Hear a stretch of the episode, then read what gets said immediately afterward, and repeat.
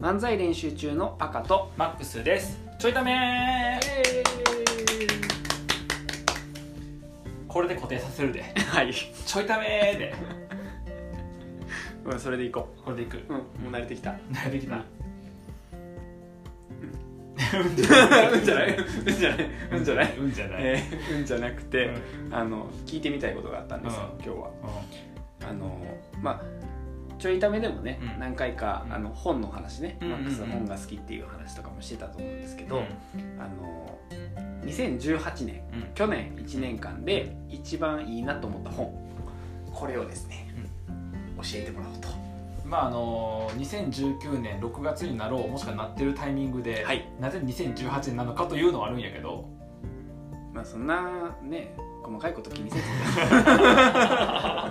まあ去年去年ですよ。去年ね。去年の本な、はいはいって言ってまあ先に質問もらってたから、はい。今本棚からはい。持ってきましたよ、はい。はいマルチポテンシャライト好きなことを次々と仕事にして一生食っていく方法ですね。なるほど。多分これアメリカかな？うん。の人かなんか書いてる本で、あのテッドトークっていうさ、うんうんいろんなこ人生を豊かにする技術とか考え方みたいなものを、こうプレゼンするさ、うんうん。ところあるやん、うん。あそことかでもすごい再生されてるらしくて、えー。まあ、それね僕もマックスに教えてもらって読んだけど面白かった。そうなの、で要はそのやりたいことがたくさんある人向けの本。うん。うんやねやんか、うんうんうん。であ例のごとく僕そんなに本の紹介がうまくないから、はい。僕の解釈あでいいな。東跳躍で、うんそうやね。うん。なんかマックスの解釈となんか2018年代表する本やからうん。どう生きたかとかを知りあたいですね。ー確かにね。はい。なんかさ一番いいなと思ったんが、うん。この本の中にももちろん書いてんねんけど、うん。なんか普通一つのことをうん。極めるのが大事うん。ってされる仕事とかでも、うん。うん。例えばコンサル業やってましたらコンサル20年とかやと、うん。わすごいベテランやな、あでもコンサル1年やとさすごい新人やなってあ感じする、はいはいはいはいではい趣味でもいいと思うでなんか趣味でも分からんけど、料理？うん。をもう20年やってますやとすごいなと思うけど、はい料理1年とかやとさ、うん。違うなとか、確かに。まあ、そもそもこの1個のことを長くやってるのがすごいいいこととされていたりとか、うんうんうん。あと複数なんかやってると結構言われるのよ。例えば僕はセミナー講師やったりコーチングやったりしてるやん、うん。でここれだけでまず複数やねんけど漫才始めたりとかうんしてるやん、うん。ってなってくると何がしたいのってなるああ何がしたいのね。言われるはいはい言われる言われる。あとそこに僕育休取って長期で休むやん、はいはい何がしたいのってなる、はいはいはいはいで奥さん仕事復帰して僕子育て続けるわけや。ん、うん。何がしたいのって確かに確かに。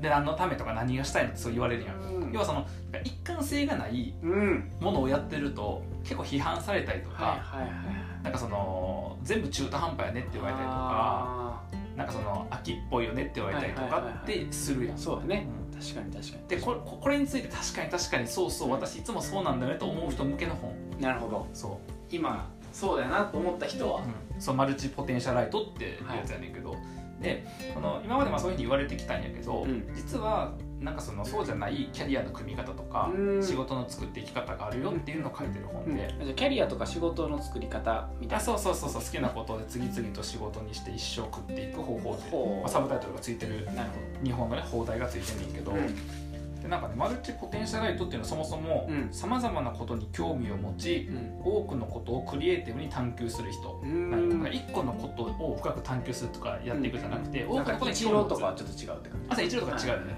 あと何スポーツ選手今やってる人はみんな違うよね、はいはいはい。うん、とかそんなんやろもうずっとビジネスのことやってきて、はいはいはい。1個の分野で営業の分野でずっとやってきましたみたいなのもちょっと違う、はいはいはい。なるほどね。うん。なんかその自分がなんか1個のことを続けられないという、うん。コンプレックスを持っていたりとかする人にいやそれっていうのは飽き性みたいな。あそうそうそうそうそう、一個のことが続けられないんじゃなくていろんなことに興味を持つという性質を持った人なんですよっていううん。捉え方をしている。なるほどね。であのなんでこの本がおもろかったかなっていうと、うん。普通さ例えば堀江さんの多動力って出た時にやりたいと思ったものをどんどんやっていきましょうやりたいこと変わったらどんどん変えていきましょうこれはよく言うやん。よく言うしそういうふうにやっていったらどんどん好きなものが習熟していってとか、うん価値になったりとか、うんそもそもその一般的に今見られてる価値提供お金をもらうっていう体系が崩れていくから、うん。そのとにかく遊べるのが大事とか、自分の好きなことが探求できるのが大事っていう話はよくある。うんでそれは僕らのベースにあるやんか、だからこの本もうちょっとだけ違うところがうんそのなんかね要はどういうふうにしてそれでキャリア形成していくのかっていうののパターンうん分離をしてるんだよね、そういう飽き性というかいろんなものに興味持つ人がうん。どういうキャリア形成かとかね。そうそうそうそうなんかちょっと面白かったのがこの本だと大きく4つに分けてて、うん。まあ、一応その話のためにざっと説明すると、うんその観点はお金とうん。意義と多様性なんよ、うんうん要はお金って生活する上で大事っていう。懐かしい。そもそもお金がないといろんなことできへんよねっていう話とあとそれに意義を感じれるかどうかっていうのと、このマルチポテンシャルイトの場合は、うん。多様性があることがそもそも大事なんよ、うん。人生の中とか日々の中とか、うん。自分の中に多様性があるということに喜びを感じる人やからだからそもそも1個のことで満足できへんのはいはいはいそういう性質の人。うん。だからなんか続かないとも見れるんやけどいろんなことが自分の中に含まれてる方がうん。なんか満足できるみたいうんなだからその人たちにとっては多様性も大事。だからお金と意義と多様性という観点があって、うん。で例えばどういうふうにしてそれを仕事とかキャリアにしていくのっていうのの1個のパターンまあ、1個目のパターンっていうのが、あのなんかなその仕事とかは1個うん。やねんけどその仕事の中にいろんな性質のものが入ってる、うん。まあ、例えばさ中小企業の中での,、うん。あの1個のプロジェクト任されたとかなると、うん。企画もせなあかんかったり、うん。マーケティングもせなあかんかったり、プレゼンもせなあかんかったうん。り営業もせなあかんかったり、みたいなものがさいろんな側面が入ってますよね、うん。経理面とかもせなあかんしうんみたいにして一つの業務うんの中にもいろんな性質のものが入ってて、うん。それでお金と意義と多様性を確保できるもの、うんまあ、僕らがさあの今の会社とかでやってることは、うん。新人事の新卒採用の時もうん。そこからやって、うん。仕組み組むところから説明会もやって面接もやって、うん。教育もやってみたいな、うん全部入っとって、はい。っていうのは多様性がその分入ってるよねみたいなタイプの、えっと、複数の要素を入れるっていうやり方、でだから2つ目はあの単純に分ける仕事、うんえっと、今フルタイムでやってる仕事を2つに分けて、うん。えっと、こういう仕事とこういう仕事、うん。例えば営業職と経理職。はいはいで分けることによって多様性を確保していくっていうやり方っうん。ていうのと、あとは、えっと、もう一個が仕事は仕事である程度なんか稼げるところやっといてうん。安定したものを作っといて、趣味とかその他のプロジェクトで多様性をいやこれは仕事に多様性じゃなくて人生レベルではいはいはい。多様性を作っていくっていう。うん。そうそう。だからなんかそのなんやろうね比較的うん。エネルギーを残せる仕事をやっといて、趣味で稼ぐみたいな。なるほどな。はそうそうそうそう。だから僕がそのコーチングの、えっと、セミナー講師とかやった時とかっていうのは会社の仕事って基本定時に上がって、うんでその後土日とかであと平日の夜とかにやっとったやんか、うん。でそれもいくつかの種類のものを持っててみたいな。あと僕らの最初の漫才。漫才が仕事になってないけど、うん。えっと、他のメインの仕事があって、漫才が日中にあるみたいな、でセミナーもあるとかイベントもあるってやってはい多様性を作っていくみたいなアプローチで一番最後はあの時系列で多様性を持たせていく。うん例えばこの5年間はこういう仕事、うん。次の5年間はこう。うん。例えば経理の仕事から入って、うん。次なんか分からないけど弁護士に挑戦して、うんで次なんかスポーツインストラクターやってみたいな感じの、全然違うけどそうそうそう全然違うけど。どでそうやって時間を幅を持たせて多様性を持っていく、うんまあ、どこでこう区切って多様性を作っていくのかっていう話やねんけど。っていうような分け方をしててでなんかそれぞれどういう人が向いてるかとかっていうのがあるのよ。あーはいはいはい。とかってすると今自分がやってるその多様性を持たせたいと思った時にできてる形はどれなんだろうとか、やっていきたい形どうなんだろうって言って、話がこうなんやろ自分の中で進めていける、うん。そうそう。っていうのは結構おもろいなとう思って、ん。なんかやりたいことやればいいよだけやとうん。不安な人もやっぱおるやん、確かにその先どうなんのとかね。そうそうそうそう、でもこういうキャリアケースあるよねとか。で、うん。まあちょっとアメリカの人が多分書いた本やから、うん。アメリカとか海外の事例が多いんやんか、うん。だからその日本人の今の働き方とか、うん。キャリアケースの一般的な考え方に合ってへんとこもあんねんけど、ただなるそのそもそも一番いいのってそういうなんか一個のことを追求していった結果成功した人うん。じゃないっていうパターンもいろいろあるよっていうのが知れる、確かに。うん、結構いいなと思って、確かに。僕もそれさ勧められて読んだ時にうん。めっちゃ思ったのが、僕ってそのスポーツやってたからスポーツ推薦ってのスポーツの経験と、うん。えっと、大学院の経験やねんか、うんうんうんうん。であとキャリア支援の経験やねん、はいはいはいでそれって全部ぐちゃぐちゃやん、うん。パッと見、うん。何したいんってなんねんけど、うんうんあの要はその経験が全部生きるっていうのもさ、うん。そこに書かれてたと思うんだけど、ね。まあ、掛け算みたいな話でいくと僕多分そのキャリア支援とか新卒支援するときに、えっと、スポーツでずっと上がってきてる人。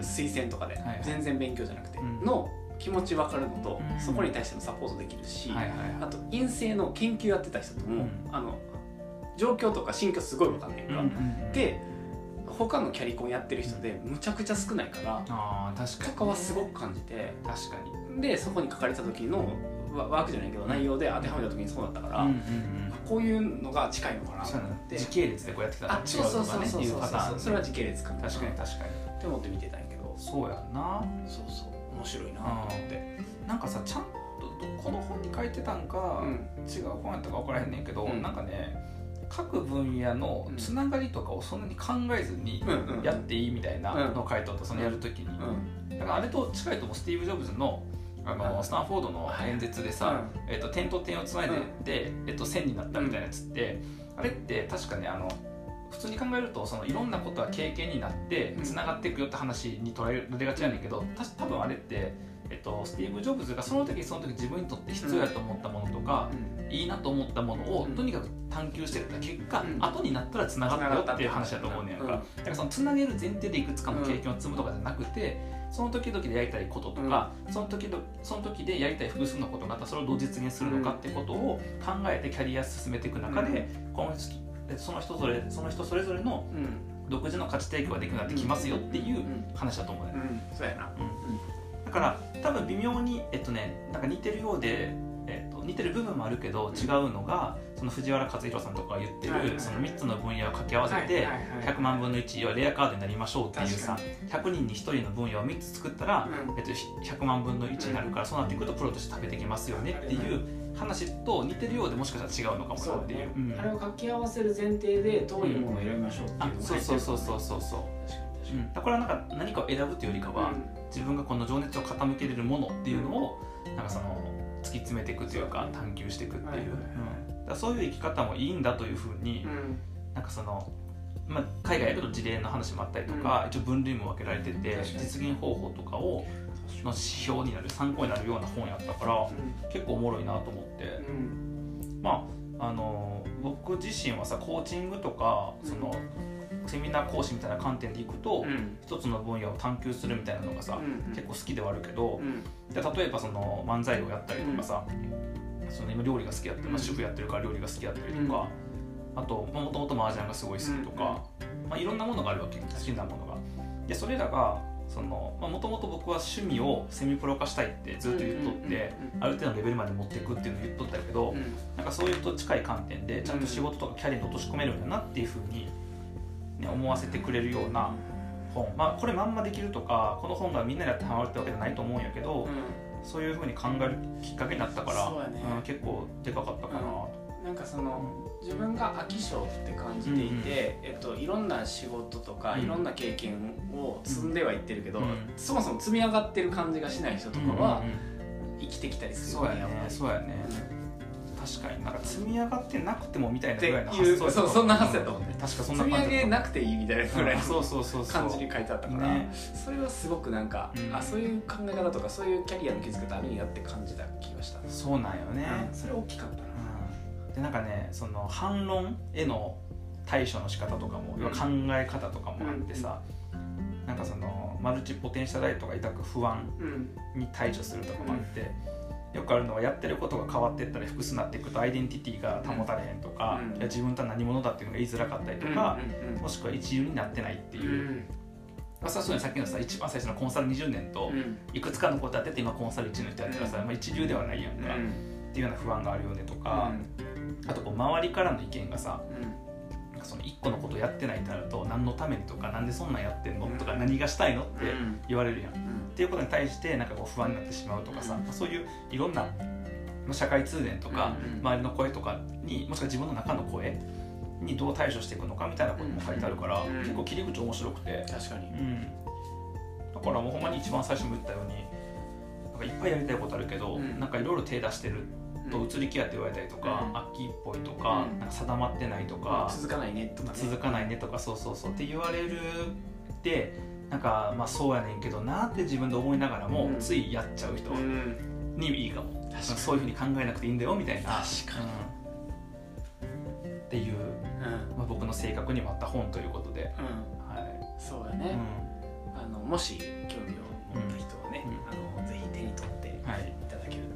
もう一回タイトルだけいうとこが、はい。えっとマルチポテンシャライトっていう本ですね、はい。えっと、さ放題は好きなことを次々と仕事にして一生食っていく方法。東成功の秘訣。違う違う違う違う。違うなかったなかった。なかったなかった。もしよかったら読んでみてください。ではまた